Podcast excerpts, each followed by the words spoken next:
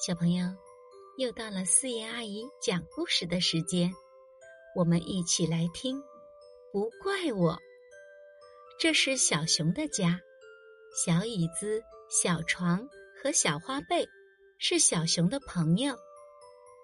小熊坐椅子，又摇又晃，啪，小椅子倒了，摔疼了小熊。小椅子坏，妈妈快来打！小椅子吓得连忙逃，这可不怪我，我也摔疼了。小熊爬上小床，又蹦又跳，啪！小床翻了，摔疼了小熊。小床坏，妈妈快来打！小床吓得连忙跑，这可不怪我，我也摔疼了。小熊走路东张西望。地上的小花被绊倒了小熊，小花被坏，妈妈快来打！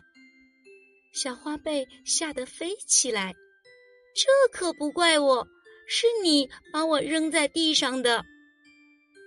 小椅子、小床和小花被不和小熊做朋友了。妈妈说：“遇事不能只怪别人，也要找找自己的错。”小朋友，你们说小熊做错了吗？